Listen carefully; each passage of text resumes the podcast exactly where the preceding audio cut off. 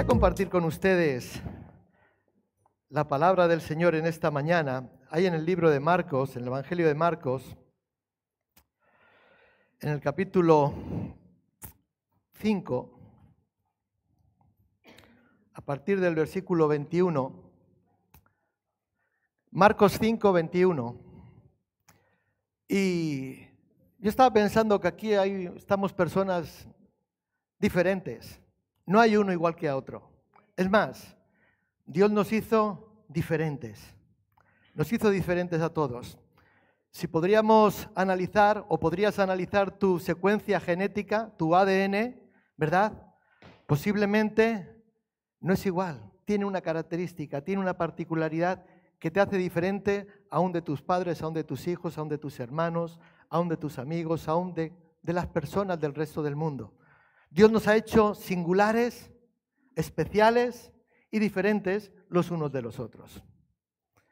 Y a veces cuando pensamos en esto, en las diferencias, eh, podemos pensar que, que Dios eh, nos trata de una manera diferente porque no trata lo mismo a los africanos que a los colombianos, que a los españoles, que a los peruanos o a los rumanos. Podemos pensar que Dios trata diferente a cada uno, porque como somos diferentes, ¿sí? Aun cuando hablamos de, de pecados, podemos pensar que Dios trata diferente por causa del pecado. Algunos dicen que hay pecados grandes, hay pecados pequeñitos, hay pecados Mm, graves, pecados de la carne, hay pecados del espíritu, etcétera, etcétera. Y por lo, por, por lo tanto, Dios nos trata diferente. Porque Dios no puede tratar de la misma forma, iba a decir juzgar, a un asesino que mata niños, que a una prostituta, que a un drogadicto, que a un banquero, que a veces roba a sus clientes. ¿Sí? Dios no puede tratar lo mismo aquel que miente, aquel que engaña, aquel que es avaricioso, aquel que es celoso, aquel que es ávaro, aquel que codicia lo de su hermano. No, entonces como somos diferentes, pues pensamos que Dios nos va a tratar diferentes. Ahora, ¿ustedes qué piensan? ¿Dios nos trata diferente? Vamos a leer ahí en Marcos capítulo 5, versículo 21 en adelante. Y dice la palabra del Señor. ¿La tienen? Aleluya. Pasando otra vez Jesús en una barca a la otra orilla, esto venía de, ¿recuerdan cuando llegó a la tierra de Gadara, donde estaba aquel, bueno, aquellos dos endemoniados, los gadarenos, ¿verdad?, que fueron liberados, y ahora como que regresaban otra vez nuevamente hacia la otra orilla. Pasando otra vez Jesús en una barca a la otra orilla, se reunió alrededor de él una gran multitud y él estaba junto al mar. Y vino uno de los principales de la sinagoga llamado Jairo, y luego que le vio y se postró a sus pies, y le rogaba mucho diciendo, mi hija está agonizando, ven y pon las manos sobre ella para que sea salva y vivirá. Fue pues con él y le seguía una gran multitud y le apretaban. Pero una mujer que desde hacía 12 años padecía de flujo de sangre y había sufrido mucho de muchos médicos y gastado todo lo que tenía, y nada había aprovechado, antes le iba peor. Cuando oyó hablar de Jesús, vino por detrás entre la multitud y tocó su manto, porque decía, si tocare tan solamente su manto, seré salva. Y enseguida la fuente de su sangre se secó, y sintió en el cuerpo que estaba sana de aquel azote. Luego Jesús, conociendo en sí mismo el poder que había salido de él, volviéndose a la multitud, dijo, ¿quién ha tocado mis vestidos? Sus discípulos le dijeron, ¿ves que la multitud te aprieta y dices, ¿quién me ha tocado? Pero él miraba alrededor para ver quién había hecho esto. Entonces la mujer, temiendo y temblando, sabiendo lo que en ella había sido hecho, vino y se postró delante de él y le dijo toda la verdad. Y él le dijo, hija, tu fe te ha hecho salva. Ve en paz y queda sana de tu, azote. Mientras, él aún hablaba, vinieron de casa del principal de la sinagoga diciendo, tu hija ha muerto, ¿para qué molestas al maestro? Pero Jesús, luego que oyó lo que se decía, dijo al principal de la sinagoga, no temas, cree solamente. Y no permitió que le siguiese nadie, sino Pedro, Jacobo, Juan y Juan, hermano de Jacobo. Y vino a casa del principal de la sinagoga y vio el alboroto y a los que lloraban y lamentaban mucho. Y entrando le dijo, ¿por qué alborotáis y lloráis? La niña no está muerta, sino duerme. Y se burlaban de él, mas él echando fuera a todos, tomó al padre y a la madre de la niña y a los que estaban con él y entró donde estaba la niña. Y tomando la mano de la niña le dijo, tal y takumi, que traducido es, niña, a ti te digo, levántate. Y luego la niña se levantó y andaba, pues tenía doce años, y se espantaron grandemente, pero él les mandó mucho que nadie lo supiese y dijo que se, lo lo, que se le diese de comer. Amén. Que el Señor bendiga su palabra en esta mañana tan diferentes, tan parecidos, tan diferentes, pero al tiempo tan parecidos. Yo no me parezco en nada a Esther, además ella es más guapa que yo. Pero hay algo que,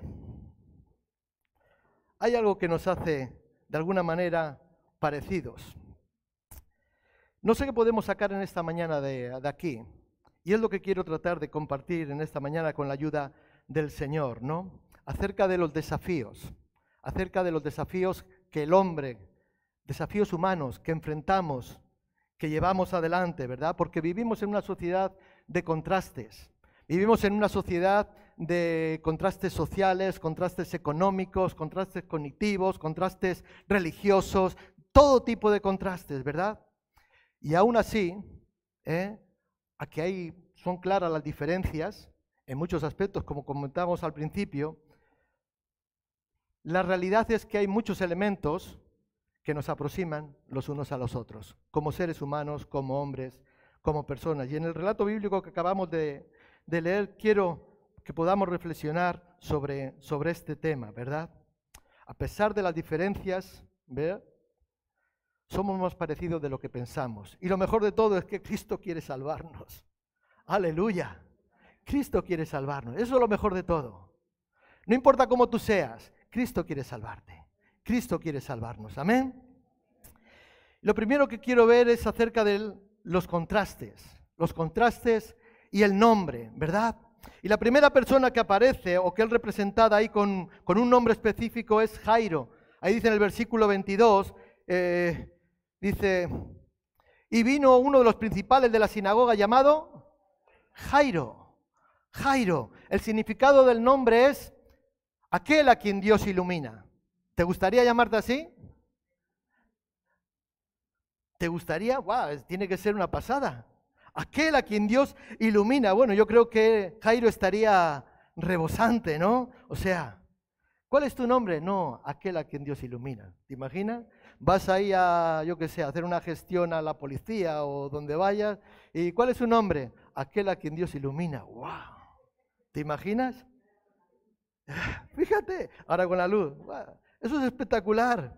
Ahora, ahora, la segunda persona es representada sin nombre. No tiene nombre, es una mujer. Nos habla acerca de una mujer. Una mujer que no tiene nombre. O por lo menos nosotros no conocemos el nombre. No aparece ahí en la Biblia. Ahí el versículo 25 dice, pero una mujer, pero una mujer que hacía 12 años padecía de flujo de sangre. Y esto yo creo que no es un detalle tal cual, yo no creo que es un mero detalle, ¿verdad? Y quiero que podamos entender lo que, lo que implicaba, lo que significaba de alguna manera tener nombre en aquella cultura judía de aquel tiempo, ¿verdad? En la cultura judía los nombres son importantes. En ocasiones, y la mayoría de las ocasiones, definían a una persona, marcaban a una persona en el sentido. No sé por qué estoy pensando en Jacob. Jacob, aquel a que Dios le cambió el nombre, ¿sí? Jacob, ¿qué significa Jacob? Usurpador. ¿Mm? Y eso es lo que la gente pensaba de Jacob. Lo, identificaban porque era alguien que había robado algo. ¿Alguien que había robado el qué? Entonces, Jacob, usurpador. Pero ahora Dios le cambia el nombre y le llama Israel, príncipe. Príncipe. Entonces, una cosa es, o sea, los nombres en la cultura judía, o sea, son importantes, entre otras cosas, por esto, ¿verdad? También los hebreos valoraban el hecho de que tuvieses un nombre porque valoraban eh, eh, a la hora de hacer la línea genealógica. Genealógica, ¿está bien dicho? Sí. Genealógica, ¿verdad? Y para eso era necesario tener un nombre. Para eso era necesario tener un nombre específico a, ver, a fin de constar en esa línea eh, genealógica, ¿verdad? Hemos dicho que el nombre también era identidad. El nombre da identidad, da identidad. Y las personas sin nombre, podríamos decir que es sinónimo de una persona que no tiene identidad. ¿Mm? Y esto es esta mujer. Esta mujer no tenía nombre. El otro sí, el principal de la sinagoga tenía nombre, era Jairo. Pero esta mujer era una mujer sin nombre, ¿verdad? Y yo creo que el escritor bíblico podría haber mencionado el nombre de la mujer, porque seguramente, quiero pensar o quiero intuir, que después hablarían con ella, se hablaría, eh, es más, posiblemente seguiría a Jesús, esta mujer, y quizás el escritor bíblico podría haber mencionado, o se podría haber mencionado el nombre de la, de la mujer, así como lo hizo con Jairo, mencionando su nombre. Pero parece, o yo quiero entender, que omite el nombre para generar este marcado contraste, para hacernos entender de alguna manera que hay un contraste y para que nosotros podamos ver que hay un marcado contraste y eso nos da, o por lo menos un mensaje que yo saco, y es que hay personas sin nombre por ahí. Hay personas sin nombre por ahí. Quizás conoces alguna. ¿Conoces alguna? Unos dicen que sí, otros dicen que no. Hay personas, esa es la realidad, que hay personas que no tienen nombre. Y aquí quiero que podamos reflexionar, ¿verdad? En el hecho de cómo trató Jesús a los sin nombre. ¿Cómo trató Jesús a aquellos que no tenían nombre? Y luego, ¿cómo hemos tratado nosotros a los sin nombre? A los que no tienen un nombre. Aquellos, como decíamos, ¿verdad? Que son personas sin identidad. Gloria al Señor. Yo creo que la sociedad, nuestra sociedad en la que vivimos, está llena de personas sin nombre. Personas sin nombre. Y estas personas yo creo que merecen un trato especial, así como también tratamos a los que tienen nombre. Amén. El apóstol Santiago decía que cuando vienes en vuestras reuniones, lo voy a parafrasear, en vuestras reuniones, aquel que viene con anillos, que viene con vestiduras nobles, elegantes, aquel le hacéis pasar a la primera fila. Pero aquel que viene un poco más desaliñado, un poco más pobrecito, un poco con, mm, vamos a decir, sin nombre, ¿a qué le decimos, siéntate donde puedas y si no, más bien para atrás? Hablábamos del contraste y de los nombres, pero también quiero hablar acerca de, o por lo que podamos mirar, acerca de la condición. ¿Quién era Jairo? Jairo era uno de los, eh, de los jefes de la sinagoga. Y, en esa, y esa sinagoga posiblemente quedaba en el lado, digamos, a ver, eh, eh, al lado occidental, ¿verdad?, del mar de, Galilea. Y el hecho de ser jefe de la sinagoga, el hecho de ser jefe de aquella sinagoga indicaba que, o podemos pensar, podemos intuir que Jairo tenía, digamos, una vida social bien, bien, o sea, muy motivada, ¿no? O sea, es que, o sea, la sinagoga es un espacio como la iglesia, un espacio de convivencia. Aquí venimos, nos vemos los hermanos, compartimos, nos saludamos, ¿verdad? ¿Y qué tal estás? Y esto y lo otro. Es más, hay gente que viene a la iglesia a, buscar amigos, a buscar compañía, a alguien que le escuche, a alguien que, con el que poder hablar, etcétera, etcétera. La iglesia, así como la sinagoga, era un lugar de convivencia, un lugar de social, ¿verdad? De interacción, ¿verdad? De contacto con las personas, entre las personas, un lugar de diálogo, ¿verdad? Además de todo, Jairo tenía, tenía poder, porque tenemos que pensar que una, una sociedad como la judía de aquel tiempo, en la cual la religión, o sea, estaba fundamentada, digamos, en todo o centrada en todo lo que tiene que ver con la religión. Ser jefe de una sinagoga era algo eh, importante, significaba tener poder, tener, influencia, ¿verdad? Y tener un espacio o un lugar entre los importantes. Yo me imagino que cuando viniese quiero pensar, eh, gente del, eh, nobles de, Roma, ¿verdad? Y convocasen, ellos estarían, sería uno de los que asistirían a aquellas comidas, a aquellas recepciones, etcétera, etcétera. Seguramente que Jairo estaría allí. Ahora, ¿qué pasaba con la mujer sin nombre? Esta mujer no tenía vida social. No tenía ningún tipo de vida social. No es que ella no quería tener vida social, es que no podía tener vida social y no tenía ningún tipo de poder, ¿verdad? En grande medida esto se debía a su enfermedad flujo de sangre, ¿verdad? Una hemorragia constante, un flujo de sangre, ella perdía sangre, dice que desde hace 12 años. ¿Te imaginas?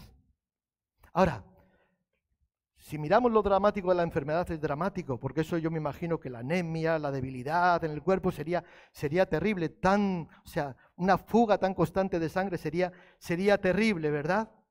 Pero eh, ese flujo de sangre era la causa del aislamiento social, ¿sí?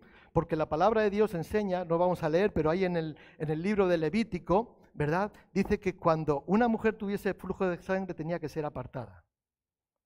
Tenía que ser apartada. Si la mujer con flujo de sangre se sentaba en la silla y tú después ibas y te sentabas en la silla, tú tenías que ir a purificarte y hasta la noche. No podías tener contacto. O sea, y así una serie de, circunstancias, ¿verdad? O sea, entonces, esta mujer, en base a la ley ceremonial, indicaba que la mujer que sufría esta hemorragia, este flujo de sangre, era una mujer inmunda. Inmunda. ¿Sí? ¿Me siguen? Eso es lo que dice. Ahí está en el capítulo 15 de Levítico, que quiero ir rápido, pero ustedes lo pueden ver. Todo a partir del versículo 19 en adelante habla de ello, ¿verdad? Y en una sociedad comunitaria, como por ejemplo como la que nosotros vivimos o la de aquel tiempo, ser aislado de la convivencia social, esto era una maldición. Porque eras rechazado, tenías que salir del campamento, tenías que salir fuera si tenías ese problema, no podías asistir a la sinagoga, no podías nada. O sea, era un aislamiento, y ya no solo aislamiento, sino que era como una maldición para aquellas personas, ¿verdad? ¿Por qué? Porque era una sociedad patriarcal, una sociedad donde los hombres eh, ejercían, ¿verdad? Ahora, ¿quién mantendría una relación con una mujer aislada de la sociedad? ¿Quién? Iban a ser señalados, iban a ser eh, marcados, ¿verdad? Porque estás con una inmunda. ¿Me explico? Ahora, ¿cómo sería la situación de esta, de esta mujer viviendo? O sea, lejos de todos, apartados de todos, al margen de todos, incluso de su propia familia. Esta mujer era la mujer sin nombre. Ahora, hay un aspecto más. Esta señora, además de perder, como dice, su salud, había perdido todas sus posesiones. Lo había perdido todo. Había gastado en médicos, lo había perdido todo.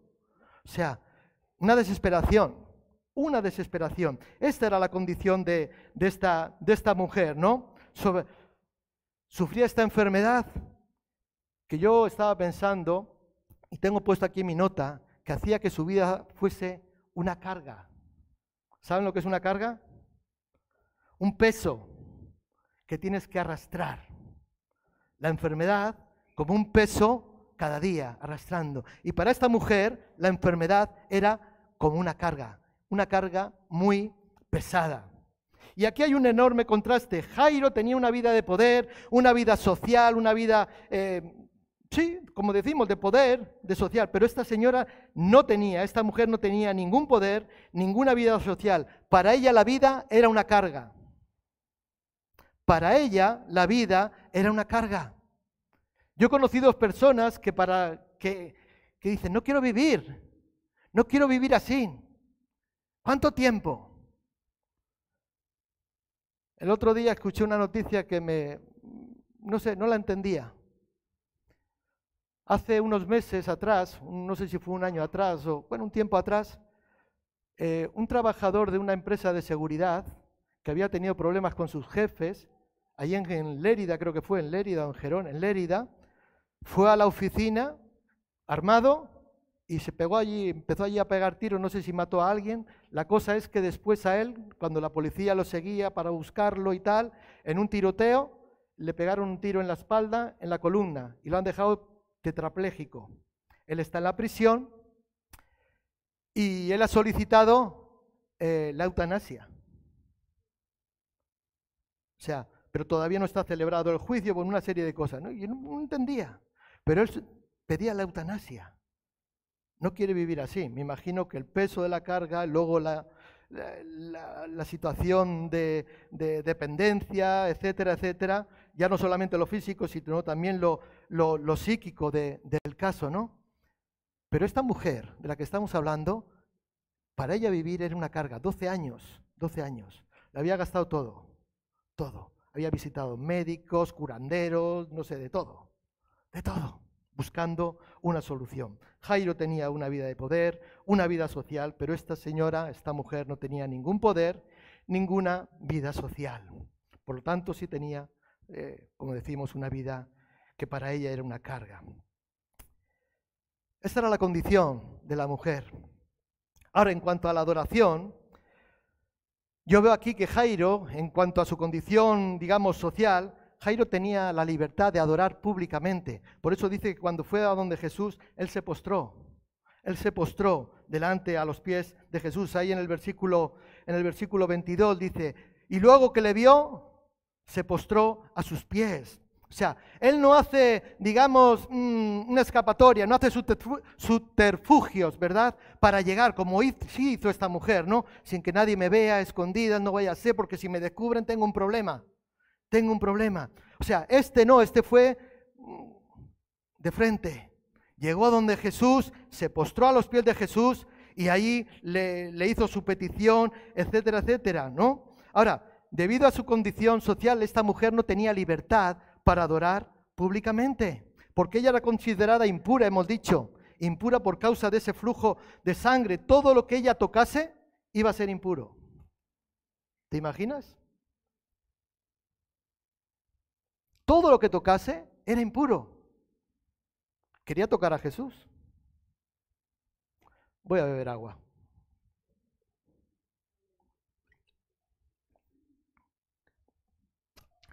Perdón.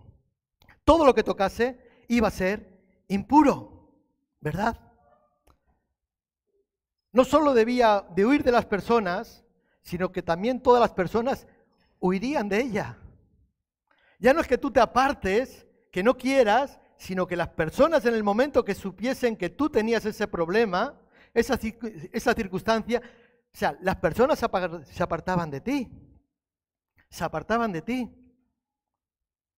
Yo hubo un tiempo en que la gente se apartaba de mí. Hacían a un lado.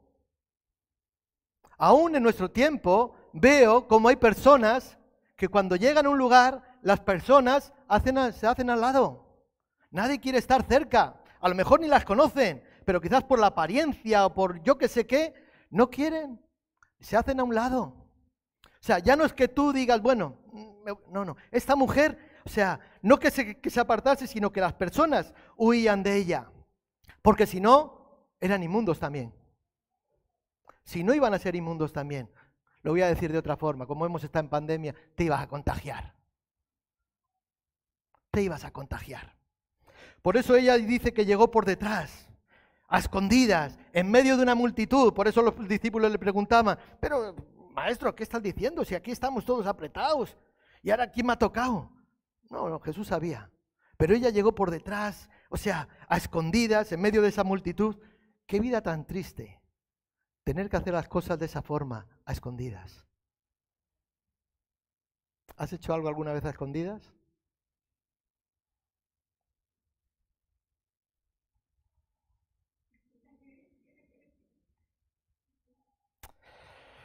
Gloria al Señor. Ella quería adorar, pero no podía por su condición. A diferencia de Jairo, que sí, tenía la libertad para hacerlo públicamente.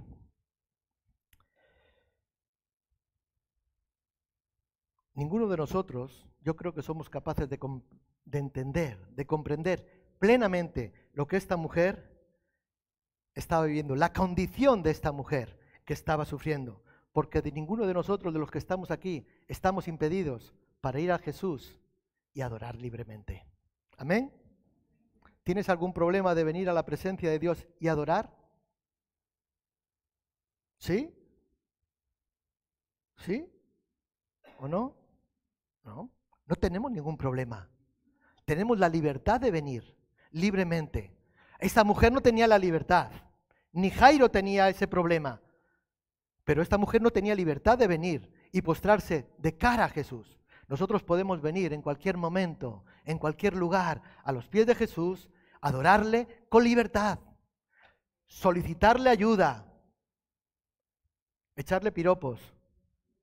¿Sí? Echarle piropos. ¿Tú le echas piropos a Jesús? Acostúmbrate a echarle piropos a Jesús. No solamente a tu esposa, no solamente a las novias o a los novios. Aleluya. Echale piropos a Jesús. Si no lo puedes hacer es porque no tienes libertad para adorar.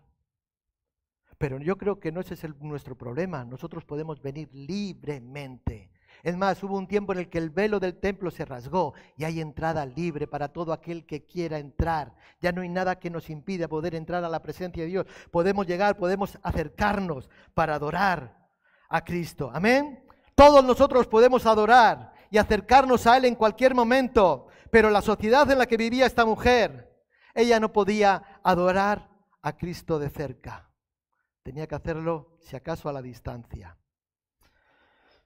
Ahora, hablamos de otro aspecto, el aspecto de, ser aceptados, el aspecto de la aceptación. Yo creo que por su condición social las personas animaban a Jairo, a Jairo lo alentaban, ¿verdad? Lo animaban, porque era alguien público, alguien notorio, alguien con una vida social relevante, y la gente le alentaban. Dicen ahí en el versículo 35. Dice, mientras él aún hablaba, vinieron a la casa los principales de la sinagoga. Tu hija ha muerto, ¿para qué molestas al maestro? Había gente que se preocupaba por Jairo. Había gente que estaba pendiente de Jairo, ¿no? De lo que padecía o no padecía. En este caso padecía que su, su hija estaba gravemente enferma y ahora le venían a dar la noticia de que había muerto. Pero había gente, tenía personas a su alrededor que trataban de alentarla, de consolarla. ¿Sí? Qué bueno es tener personas que cuando lo estamos pasando mal están en torno a nuestro y nos animan, nos alientan, nos consuelan. Jairo tenía esa vida social, quizás como tú y como yo, ¿verdad? Porque venimos a un lugar donde tenemos una interacción social, donde nos comunicamos, donde hablamos, donde nos relacionamos los unos con los otros, porque compartimos además la misma fe, adoramos al mismo Dios. Servimos al mismo Dios y eso nos lleva a que a veces, como dice la palabra de Dios, que tratamos de poner en práctica los unos por los otros, ahí orando, ahí soportando las cargas los unos por los otros, ahí alentándonos y motivándonos los unos por los otros. Sí, esa es la, la realidad. Y Jairo ocurría con esto, ¿verdad? Las personas comprendían el dolor que Jairo podía estar pasando, por eso se compungían con él. Y a veces nosotros cuando vemos a una persona que está triste, que tiene problemas, nos compungimos también porque tratamos de entender lo que puedan estar pasando. ¿Sí? ¿Te has puesto alguna vez en el lugar de otra persona? ¿Te has hecho partícipe del dolor? ¿Sí? Las personas simpatizaban con Jairo. Las personas simpatizaban con Jairo. Ahora, esta mujer por su condición social, las personas desanimaban a la mujer. Claro, claro a la mujer. A Jairo lo alentaban, a la mujer la desanimaban. ¿Quién quería, o sea, quién animaría a alguien impuro? ¿Quién le va a animar a encontrarse con Jesús, a encontrarse con el Maestro? Nadie. No vaya a ser que me contamine. Nadie. ¿Quién tendría simpatía por un enfermo? ¿Quién tendría por un, por un enfermo que en esta sociedad eh, se entendía como la enfermedad como un castigo de Dios? ¿Recuerdan cuando trajeron a aquel joven ciego? Que había nacido ciego? ¿Quién pecó? ¿Este o sus padres? Algo habrá hecho, porque si ha nacido ciego, mm, pecado. Ese era el pensamiento judío. Bueno, y hay que decir que algunas veces nosotros también pensamos así, en cuando vemos que a alguien le van mal las cosas, algo habrá hecho. Algo habrá hecho. Yo recuerdo aquí en los años, los años 80, que se conocía como los años del plomo, Aquí hubo una banda terrorista que mataba gente. Mataban gente que no pensaban como ellos, asesinaban militares, policías, guardias civiles y luego políticos y de todo. ¿Sí? Y yo recuerdo, a mi vecino, el del segundo, lo mataron. Lo mataron. El, niño, Iván, no conocía a su padre. Tenía unos meses había nacido.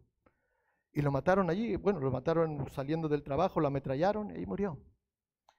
Y había una cantinela, un run run, que se oía, y no sé en ese caso, sino en muchos casos. ¿Cómo? Algo habrá hecho. Algo habrá hecho. Si lo han matado, algo habrá hecho. ¿Te imaginas? Bueno, pues esa era la mentalidad. Esa es la mentalidad. ¿Quién quiere animar a alguien? O sea, que está sufriendo, o sea, simpatizar con un enfermo, encima una enfermedad de ese tipo, ¿verdad? Que la gente entendía que la enfermedad era un castigo de Dios. Un castigo de Dios. ¿Quién tendría simpatía por este enfermo, por un enfermo, verdad? O sea, cuando en una sociedad donde estar enfermo era una clara señal, era una señal inequívoca, ¿verdad? De, de que la persona había cometido un pecado gravísimo. Algo habrá hecho. Algo habrá hecho. Esa es la realidad. Esa era la condición, perdón, la aceptación, ¿no? Eran personas que no se aceptaban de la, de la misma forma o eran aceptados de la misma forma. Ahora, vemos que hay desafíos, los desafíos son similares, tanto para el uno como para el otro. Y hemos dicho al principio que somos diferentes, pero somos más parecidos de lo que nosotros nos podemos llegar a pensar. Si vemos la vida de Jairo y vemos la vida de esta mujer, eran totalmente diferentes. Pero yo creo que hay tantas similitudes que tú y yo a lo mejor no hacemos, pero que Cristo, nuestro Señor, sí las hace, o por lo menos sí las ve. Qué bueno sería que nosotros también aprendésemos a ver lo que Cristo quiere que nosotros veamos. Para eso nos tenemos que poner los lentes, las gafas. ¿eh? De Mateo 9:32. Jesús al ver las multitudes tuvo compasión de ellas, porque eran como ovejas que no tienen pastor, estaban desamparadas. Y es maravilloso, ¿verdad?, poder ver que ante los desafíos, podríamos decir, esenciales de, estas dos personas, Cristo le da la misma respuesta a las dos. No le da una, una respuesta diferente, sino le da la misma respuesta. Qué bueno que Dios nos trata a todos por igual. Ah, no, es que a Paula le trata mejor. Es que le bendice más. Le da buen trabajo, le da buen novio, le da, bueno, todo. Le bendice más. A mí no. ¿Alguna está por ahí esperando casarse? ¿Eh? ¿Estará ahora envidiosa? Hoy te toca a ti, lo siento. Claro, qué bueno que Dios no hace diferencias. Dios nos trata a todos por igual. ¿Sí? Sí, no trata mejor al pastor que a la última oveja que ha llegado. No, trata a todos por igual. A todos por igual. Y a todos nos da, yo creo, que la misma respuesta. Hablábamos de desafíos, ¿verdad? Y el primer desafío yo creo que es como una carrera contra reloj. ¿Sabe lo que es una carrera contra reloj? Que si no llegas a tiempo, pierdes el premio o te echan tal o lo pierdes todo. Una carrera contra reloj. Jairo pide ahí, versículo 23, ¿Qué dice?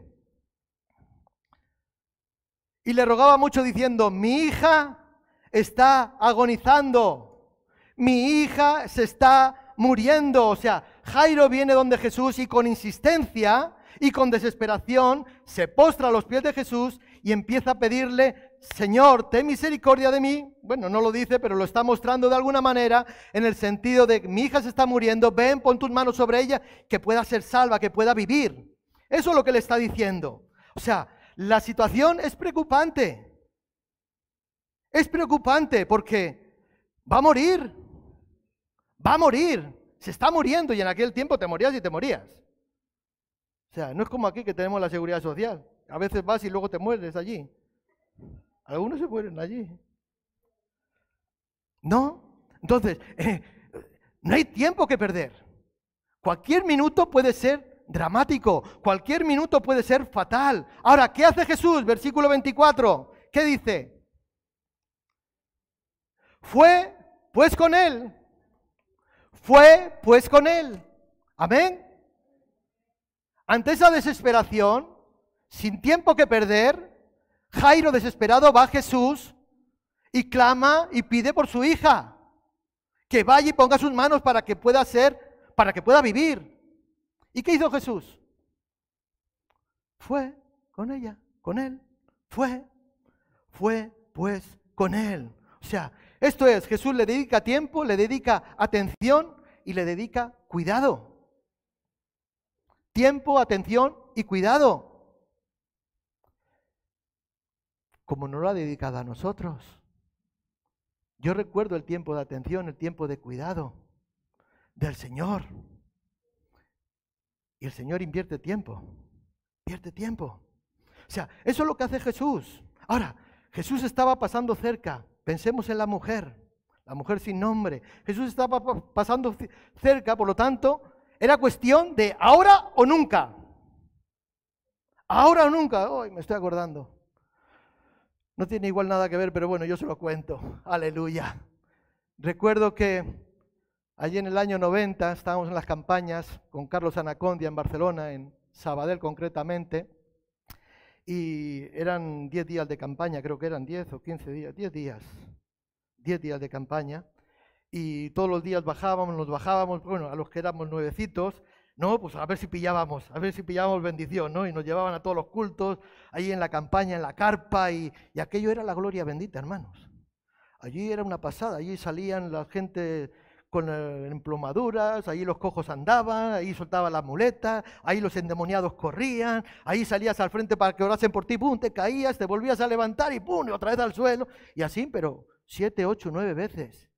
O sea, pero caerte, todo. Yo dije, esto que no acabe, yo quiero estar aquí. Y ahí Dios tocó mi corazón y bueno, yo ya me había aceptado a Cristo un tiempecito antes, ¿no? Pero, ¡guau! Digo, esto es impresionante. Y recuerdo que el último día le invitamos a nuestra iglesia, allí en No de la Rambla, en, el Pueblo Sec, en Barcelona, y estuvo compartiendo el mensaje de salvación y tal, y al final hizo un llamado para sanidad, bueno, todas estas cosas, ¿no? Y salimos allí otra vez, ¡guau! Te, caías, pero, pero impresionante. Impresionante. No es que te ponía la mano, no te tocaba nadie, te caías. Y yo me volvía a levantar y me volvía a caer. Y decía, ¿cómo puede ser esto? Y guay, y un gozo y una alegría impresionante. Pero ya después del llamado yo me fui a mi sitio y me senté en la silla y yo pensaba, la, la poca sabiduría, el poco conocimiento de un neófito en el Señor como era yo en aquel entonces, yo pensaba, este hombre se va ¿qué va a ser de mí? Este hombre se va, Carlos Anacondia, ¿qué va a ser de mí? Porque sí, porque yo siento gozo, pero a mí me falta algo. Yo veía a otros que tenían algo que yo no tenía.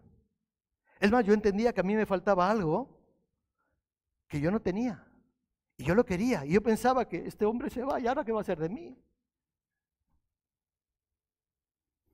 Y allí hace el último llamado para todos aquellos que quieran recibir el bautismo del Espíritu Santo. Digo, ¡guau! Esta es la mía. Otra vez. Salí allí, bueno, allí salimos un montón de gente. Y yo lo último que recuerdo es que le vi bajando de la plataforma, allí por el lateral, y ya caí en el suelo, y ya no recuerdo, pero a partir de ese momento recibí el bautismo del Espíritu Santo. Yo no sé si hablé en lenguas o no hablé en lenguas. Yo sé que unos días después, delante del espejo, hablaba en lenguas. Pero a partir de ese momento, cuando yo me senté, dije, ya está, ya está. También tengo que decir que aquella experiencia me ha mantenido hasta el día de hoy. Aquella experiencia me ha mantenido hasta el día de hoy. Y yo pensaba, este hombre se va, ¿qué va a ser de mí? Yo creo que esta mujer pensaba lo mismo. Jesús pasa. Si no es ahora, no va a ser nunca. No tengo que perder, no puedo perder la oportunidad, no puedo perder un minuto. Así como Jairo. Si este no me hace caso, mi hija se muere. Porque hemos escuchado que Él sana. Aún hace revivir a los muertos. ¿Sí?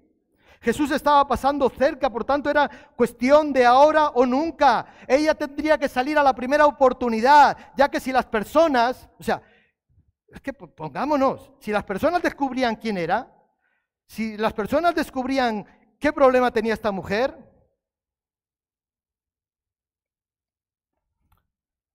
madre mía, ¿verdad? No habría una segunda oportunidad para ella. No habría segunda oportunidad. ¿Sabes que algunos hemos tenido una segunda oportunidad? Gracias a Dios. Gracias a Dios que hemos tenido una segunda oportunidad. Pero si las personas descubrían quién era esta mujer, no habría una segunda oportunidad, ya que ella había tenido muchas otras oportunidades. Dice que durante 12 años había gastado, había visitado a médicos, había hecho de todo, gastado lo que no está escrito, o sea, todas sus posesiones. 12 años, dice la palabra de Dios. Yo creo que ya no estaba dispuesta a aguantar más. ¿Cuánto tiempo más puedo aguantar así? ¿Cuánto tiempo más puedo aguantar así? Enfrentar una decepción tras decepción tras decepción. Un quiero y no puedo. Sí, sí, Señor, yo estoy aquí, pero esto no va adelante. Yo sigo siendo la misma persona. Y me duele el cuerpo. A mí me duelen hoy las piernas. Ayer nos venimos arriba ahí con la... hoy me duelen las piernas. Y Dios no me sana. Y yo le pido. No estoy decepcionado, también lo tengo que decir. Porque eso me hace clamar. Bástate mi gracia, mi poder se perfecciona. Tu debilidad. Ella había esperado 12 largos años. ¿Sabes que hay un momento en el cual la esperanza se agota? La esperanza se agota. Dice, ya no más. Ya no quiero continuar, ya quiero, ya tiro la toalla. Como los boxeadores, tira la toalla, ya estoy cao, ya no quiero seguir. ¿Por qué? Porque he perdido toda esperanza de que esto se solucione, de que haya respuesta, de que haya solución para mi problema. Ahora, ¿qué hace Jesús? Versículo 30. Luego Jesús, conociendo en sí mismo el poder que había salido de él, volviéndose a la multitud, dijo, ¿quién ha tocado mil vestidos? Jesús se paró, invirtió tiempo, no pasó de largo, invirtió tiempo con esta mujer. O sea, en ambos casos, Jesús dio la misma respuesta. Les dedicó tiempo, atención y cuidado. Para el hombre y para la mujer, tiempo, atención y cuidado. Para el famoso y el ilustre y la, desconocida, tiempo, atención y cuidado. Para el famoso del pueblo, para el querido del pueblo, para el querido de sus vecinos, ¿verdad? Para la rechazada de, de la sociedad, tiempo, atención y cuidado. Exactamente lo mismo, ¿verdad? para aquella persona influyente, para aquella persona poderosa y aquella que no tenía ningún poder, como era esta mujer, tiempo, atención y cuidado. Cristo nos trata a todos por igual. Amén. Y eso es bueno. Y eso es bueno, así no nos subimos. No nos podemos creer mejores que otros. Oh, porque Dios nos trata a todos por igual. Una carrera contra el reloj, el segundo desafío, voy rápido, el miedo. ¿Has tenido miedo alguna vez? ¿Has tenido miedo? Yo he tenido miedo alguna vez. He tenido miedo. Y es terrible. Tener miedo es terrible. Es como que se pone aquí algo oscuro delante de ti, una incertidumbre te rodea, porque hay algo desconocido que te, que te invade y que no sabes cómo reaccionar ante ello, no tienes o crees que no tienes las herramientas o los medios para enfrentar un desafío que, que desconoces, que te sobrepasa, ¿verdad? Y viene el temor, viene el miedo. El evangelista Marcos usa la palabra poveo. No sé si está bien dicho. P-H-O-B-B-E. Poveo. ¿Verdad? Que significa estar dominado por el espanto, estar aterrorizado. ¿Sabes? Jairo estaba aterrorizado. Jairo estaba aterrorizado porque su hija ya había muerto, ya le vinieron a decir, ya ha muerto tu hija. Y estaba aterrorizado. Y cuando eso ocurre, yo creo que gran parte de la alegría de Jairo desaparece. Una prima de mi padre, la hija, recuerdo que éramos chavales, ella tendría 17 años, yo era más chavalito, y venían de unas pueblos, en Guadalajara, en unas fiestas de los pueblos en el verano, pues venían, se montaron seis en un R5, ¿saben los R5 cuáles son esos pequeñitos? Y se salieron en una curva y de los seis que iban, solo se mató ella. La prima de mi padre, esta mujer, Consuelo, no fue la misma. La alegría se fue. Luto perpetuo, sin alegría, sin esperanza, o sea, sin ganas de vivir.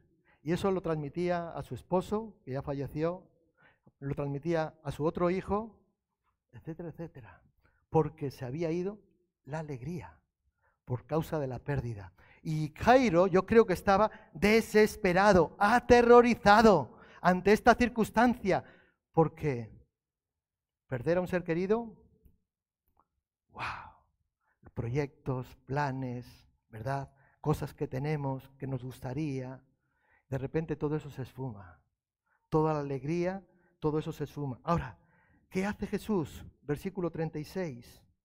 Pero Jesús, luego que oyó lo que se decía, no molestes al maestro, tu hija ya ha muerto, ¿verdad? Todo lo que se decía, eh, perdón, se me ha ido, aquí. Le dijo, dijo al principal de la sinagoga, no temas, cree solamente. No temas, cree solamente. No temas, cree solamente. No temas, cree solamente. La palabra para, para creer es pisteu, pisteuo, pisteuo. Perdonen mi griego, pero no. ¿eh? ¿verdad? O sea, y esta palabra, este término es más que solamente un simple hecho de eh, algo intelectual, significa más que una fe intelectual, ¿verdad? A veces nosotros tenemos fe, pero una fe intelectual. ¿Sí? ¿Saben lo que es la fe intelectual? Yo creo, porque tengo que creer. Porque con los cristianos tenemos que creer, pero cuando se da la realidad del momento que tengo que poner mi fe, pues a veces hay mi fe debilita. ¿Por qué? Porque está fundamentada en una fe intelectual. O sea, y yo creo que esto, cuando aquí el eh, Marcos eh, pone esta palabra, creo que quiere referirse a algo más, más que una fe, digamos, intelectual. ¿No? O sea, eh, Jesús le está pidiendo a Jairo que confíe en él. Porque Él es capaz de ayudarle. Porque Él es capaz de ayudar a Jairo. Por ende, a su hija. ¿Sí? Esta experiencia, digamos, esta experiencia de fe salvadora, o sea, está fundamentada en Cristo. Y nosotros tenemos que estar fundamentados en Cristo, en su palabra, pero tenemos que creer con una fe viva, no una fe intelectual. Y Jesús le está diciendo a Jairo, confía en mí, si puedes creer, al que cree, todo le es posible. Esta creencia está fundamentada en Cristo. Creer es creer con total convicción. No hay duda. No hay duda. Yo no tengo dudas de que Dios me pueda sanar. Ya me sanó de una trombosis. No tengo dudas. Ahora me sale la pierna, me duele. Pero no tengo dudas. Porque si no lo hace, Él sabrá. Ahora, yo sé que estoy aquí para cumplir las promesas que Dios tiene para mi vida. Y hasta que no las cumpla, no me voy. Porque hay promesas de Dios. Amén. Entonces, tranquilo. ¿Quién decía? Ay, ¿quién fue? Eh, no recuerdo, no sé si fue David Wilkerson, que no importa cómo lleguemos al cielo, ¿verdad? Si por medio de un accidente como llegó él, un accidente de coche, si por medio de como sea, si llegamos oxidados o llegamos eh, bien lubricados, no es igual. La cosa es que lleguemos. Amén. Yo quiero llegar. Con brazos, sin brazos, cojo, en muletas, en silla de ruedas, en carroza, no sé cómo llegar, pero quiero llegar. Sea como sea. Amén. Creer es creer con total convicción. Ahora, cuando la mujer fue descubierta, ahí en medio de la multitud, tuvo miedo. ¿Qué dice el versículo 33? Entonces la mujer temiendo y temblando, temiendo y temblando, sabiendo lo que en ella había sido hecho, vino, se postró. Pero dice temiendo y temblando. tengo un problema. he tocado al rabí. He tocado al rabí, al maestro y a todos los demás, porque nos estamos aquí apretando todos, en medio de la multitud. Pero esta mujer también tuvo miedo, pero ¿qué, qué hace Jesús? También con ella. Versículo 34, hija, tu fe te ha hecho salva. Aleluya. Hija, tu fe te ha hecho salva. O sea, pisteuo es una profunda convicción. Es una profunda convicción de que Dios es el proveedor de sanidad, es el proveedor de salvación, es el dador. ¿Sí? Si algo tenemos, ¿cómo era la canción que hemos cantado antes? Lo que dice que soy, que es un trabalenguas así, a mí se me lengua la traba muchas veces, es complicado. ¿Cómo? ¿Cómo? Lo que Dios dice que soy, eso es lo que soy, donde Él dice yo voy, entonces sé quién soy. Bueno, vale, eso mismo, eso mismo, ¿no? O sea, es convicción, es convicción, aleluya. O sea, es tener una profunda convicción de que Dios es el que provee sanidad, pero no solamente sanidad y salvación. Yo vine buscando hace 30 años, no, 32 ya. ¿Cómo pasa el tiempo? Vine buscando sanidad, porque me dijeron que Cristo podía ayudarme, podría sanarme de mi dependencia. Y fíjate, me llevé el boleto completo. Sanidad y salvación. Aleluya. Sanidad y salvación. no te quedes, no te quedes con las migajas, llévatelo todo. Gloria al Señor. Tanto el hombre como la mujer, Cristo les pide y le ofrece confianza. Tanto al hombre como a la mujer, Cristo les pide que tengan esa fe salvadora, esa fe fundamentada no en lo que hemos oído, no en lo que nos han dicho, sino en Cristo mismo. En Él, Él te dice, el que cree en mí, aunque esté muerto, vivirá. O sea, no es por tus méritos ni los méritos de nadie. No es que te congregues en una, en una iglesia o en otra iglesia. No es que participes de un culto. No, no, no, no. Estamos hablando de creer en Jesús. De creer en Jesús. ¿Por qué es? Por sus méritos. Dice que por sus llagas fuimos nosotros salvados. No es lo que tú puedas hacer y yo. A mí me enseñaron algo cuando me convertí. A mí me dijo alguien, yo no soy de matemáticas, pero me dice, entonces tenía menos de matemáticas que ahora. Bueno, entonces tenía menos que ahora, sí, esa está bien. Dios solamente te pide el 2%. Decía el 2% y empezaba a contar y no me salía. El 2%, si son 100 son 98, solo el 2%, pues me va a salir barato. Me decía, disposición, deseo y ganas de salir adelante. Lo demás, donde tú no vas a llegar, donde tú no llegas, lo hace Él. Y puedo dar testimonio hoy, 32 años después, de que lo hizo. Y lo sigue haciendo cada día en mi vida. Amén. Para quien está con miedo, el remedio no es la valentía. Para quien tiene miedo, el remedio no es el valor o esa determinación, ¿verdad? Porque estos, o sea, estos comportamientos se fundamentan en lo que nosotros podemos llegar a hacer. Yo soy valiente. No, yo enfrento porque no tengo tal. O sea, eso es lo que tú puedes hacer. Está bien. Pero aquí no, o sea, yo creo que para las personas que tienen miedo, el remedio no es esto, ¿verdad? O en cómo nos comportamos, no. Para quien tiene miedo, el remedio es la confianza. Para quien tiene miedo, el, el remedio decíamos que es la confianza, no en lo que tenemos, no en lo que somos, sino en lo que Cristo es. No en lo que nosotros podemos hacer, sino en lo que Él puede hacer. Ahí tiene que estar nuestra confianza, ahí tiene que estar depositada la fe. Confianza es fe. Amén. Y el tercer desafío, la expectativa de futuro. ¿Tienes expectativa de futuro? Algunos se quieren casar, otros también. Algunas sonrisas me lo dicen todo, hermano. Jairo estaba luchando con un problema de salud, no suyo, sino el problema de salud de su hija. ¿Verdad? Estaba gravemente enferma y la hija estaba muriendo y al final termina muriendo.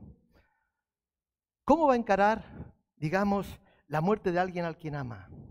Es muy difícil. Es muy difícil. ¿Cómo será la vida sin su niña?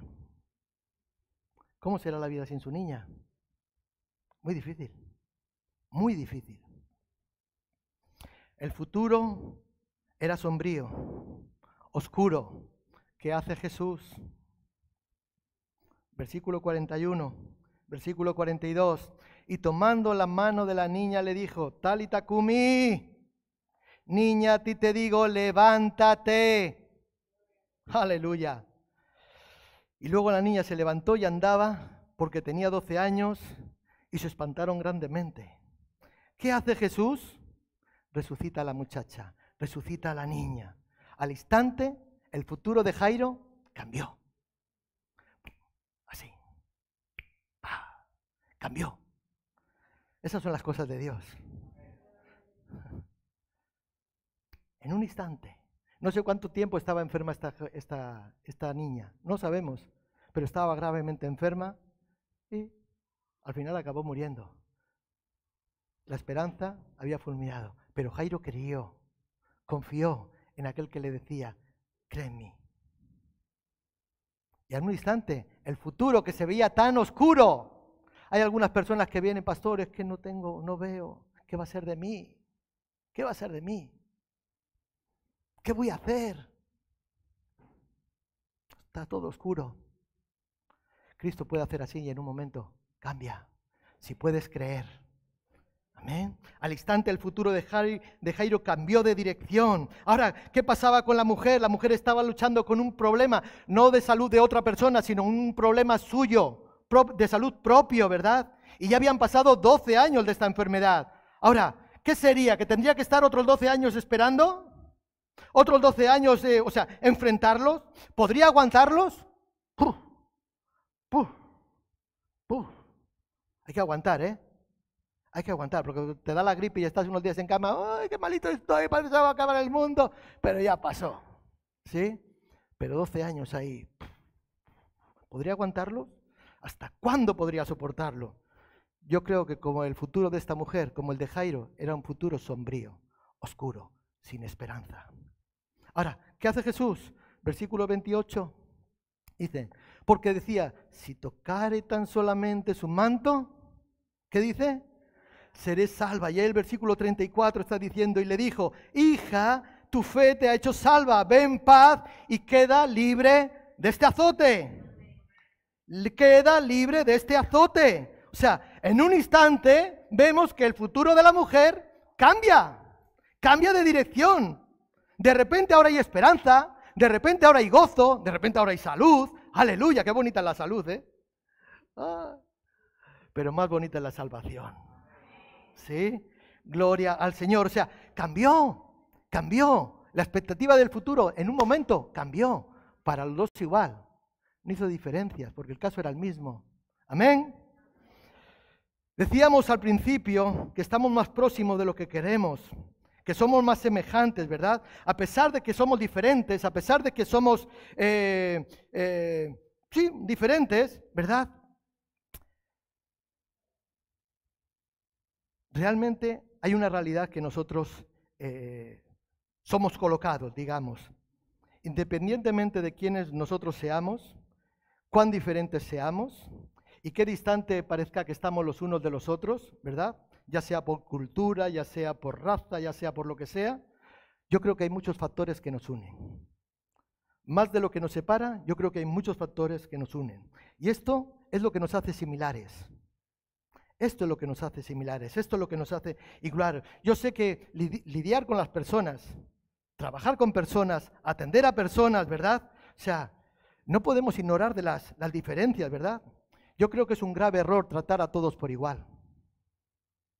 O sea, perdón, eh, a los que son diferentes. ¿Sí? Tratarlos de diferentes. No, vamos a decir, ha cometido el pecado de... Ayúdenme, por favor. ¿De qué pecado? Pecado de adulterio. Bueno, de fornicación. ¿Sí? Entonces, vamos al libro, miramos, pecado de fornicación. 20 años eh, sin pan y agua. Vale. Y él, pecado de fornicación, ¿qué dice el libro? 20 años a pan y agua. Todos por igual. Yo creo que eso es un error. Yo creo que es un error, porque somos diferentes. Ah, ¿no se oye? ¿Así?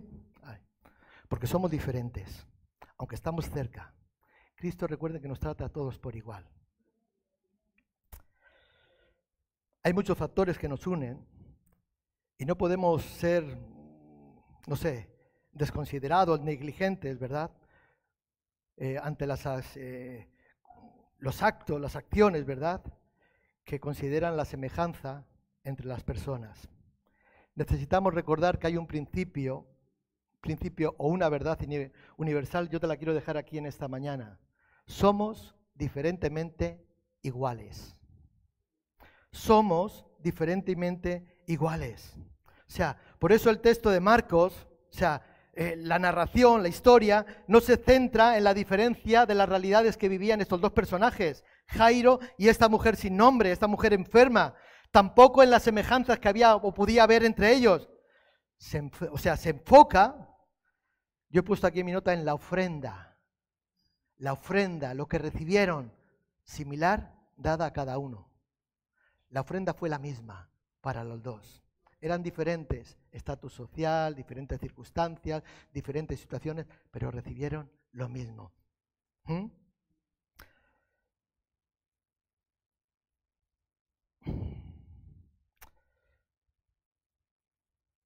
Tanto Jairo como la mujer vuelven a ser iguales en tres aspectos que acabamos de compartir. Y lo quiero decir, el tiempo no se puede controlar. Por eso a veces vamos a contrarreloj, como Jairo y como esta mujer. El miedo por lo que está ocurriendo. Jairo y la mujer tenían miedo por lo que estaba ocurriendo. La expectativa de lo que ocurría en el futuro, si moriría, si sería sana, si tendría que enfrentar otros 12 años o más, era realmente la misma. ¿Qué nos dice esto personalmente a cada uno de nosotros? ¿Qué podemos entender? Yo quiero decirte en esta mañana, dediquemos tiempo a las personas, a todas las personas. Dediquémosle tiempo a todas las personas. Podamos ser transmisores de confianza, de seguridad, de fe. Hablemos confianza, enseñemos confianza, vivamos en confianza independientemente de la profesión de cada uno. Gracias. Independientemente de la profesión de cada uno. ¿Sí? O sea, mm, vivamos en confianza, enseñemos confianza, transmitamos confianza. Dios nos llamó a ser agentes de salvación. Tú y yo somos agentes de salvación.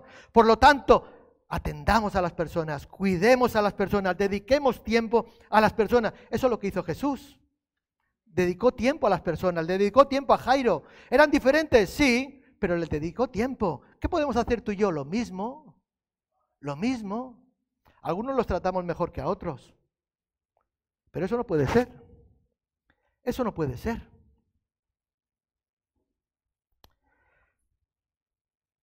Recordemos nuestro compromiso primordial. Somos transmisores. Somos eh, eh, instrumentos somos los medios, los instrumentos, las herramientas, ¿verdad? En las manos de Dios para llevar salvación. Dediquemos tiempo a las personas. ¿Somos diferentes? Sí, pero al tiempo somos tan parecidos. Tan parecidos.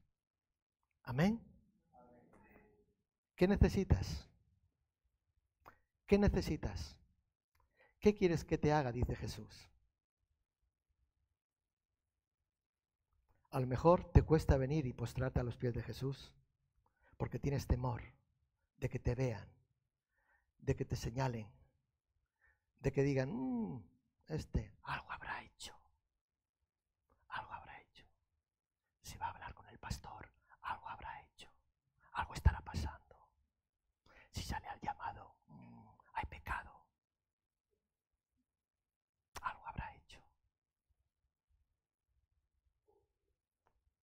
Vamos a contrarreloj. Dice que las oportunidades las pintan calva. Si sería Paula, ahorita tocaba a ti. Si pasa Paula, le podemos echar mano del pelo y la oportunidad se queda con nosotros. Por eso dice que la pintan calva, porque las oportunidades pasan. Las oportunidades pasan. Para esta mujer no había segunda oportunidad. Para Jairo no había segunda oportunidad pero confiaron en Jesús. Su futuro cambió. La esperanza fue renovada, transformada, cambiada. ¿Qué quieres que te haga? dice Jesús. ¿Qué necesitas? ¿Qué quieres? Ponte de pie esta mañana. Aleluya. Señor. Apaga el aire.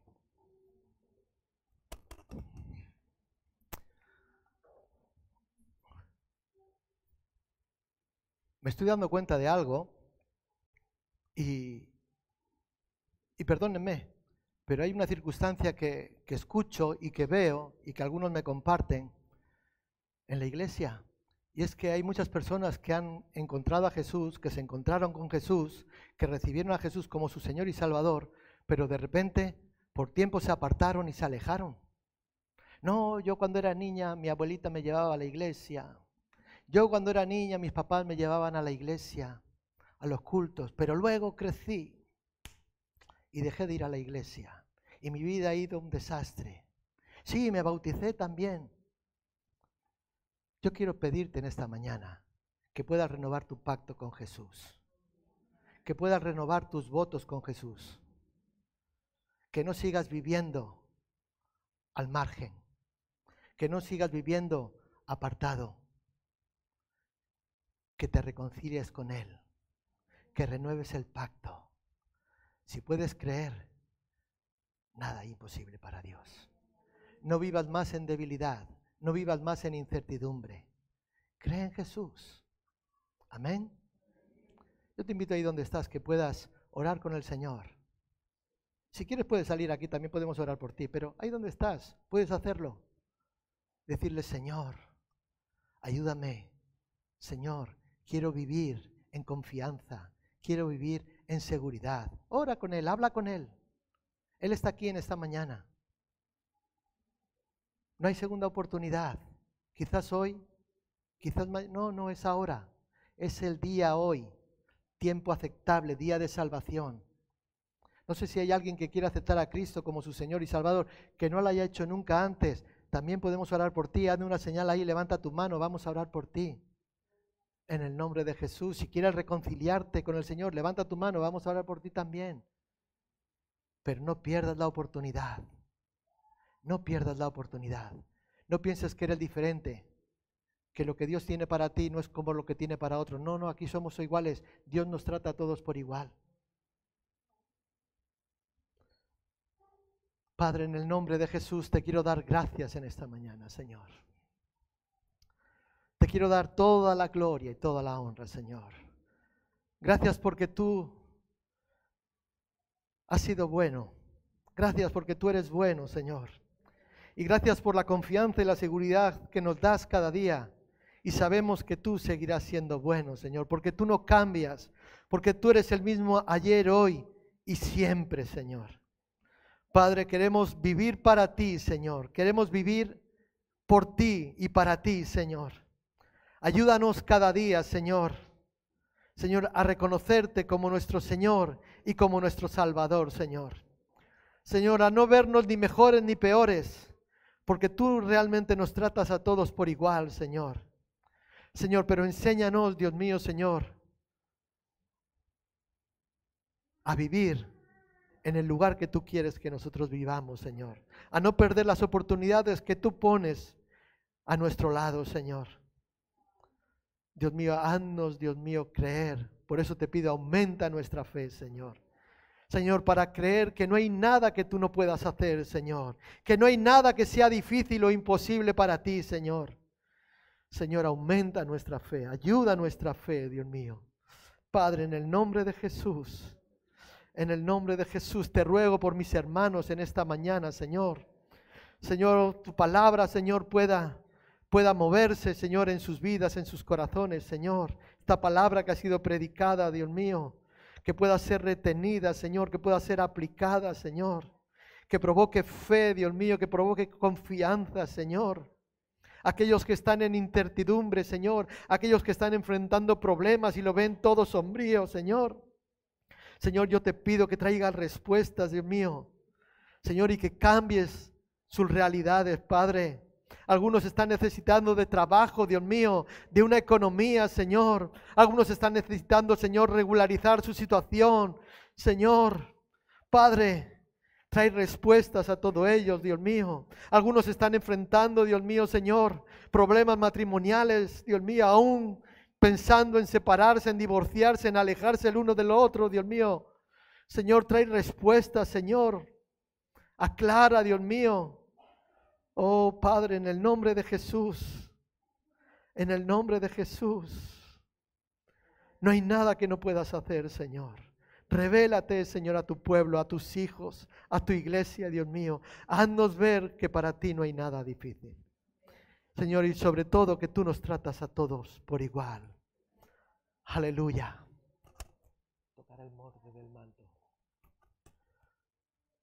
Sí, Señor. Habla con el Señor ahí donde estás. Habla con Él. Habla con Él. Si tan solo tocar el borde de su manto. Aleluya. Vamos a cantar esta canción en esta mañana. Si tan solo tocar el borde de su manto. Señor, permítenos. Si tan solo pudiera oír su voz.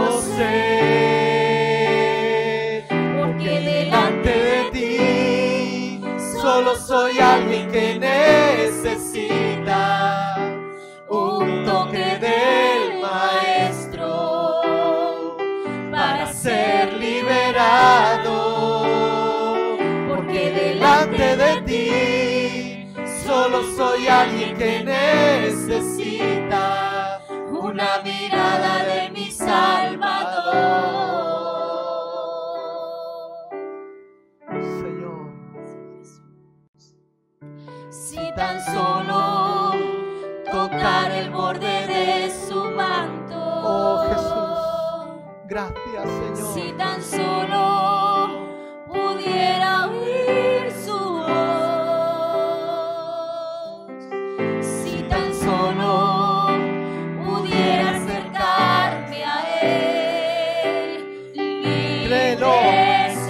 Acércate a Él en esta mañana.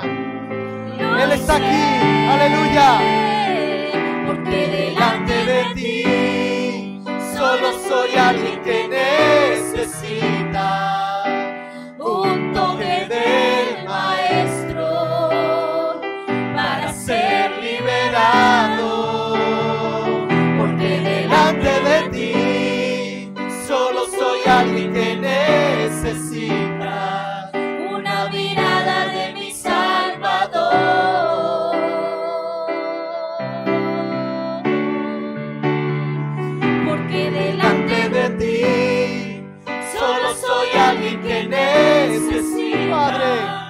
te necesito, Dios. Tócanos, Jesús. Tócanos, Señor. Oh, Dios, haznos libres. Haznos libres, rompe cadenas, Dios. Sana y salva en este lugar. Míranos, Señor. Reconócenos, Señor. Su nombre es Jesús.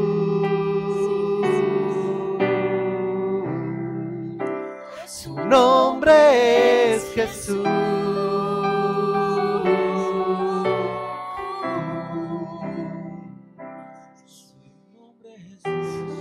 Señor.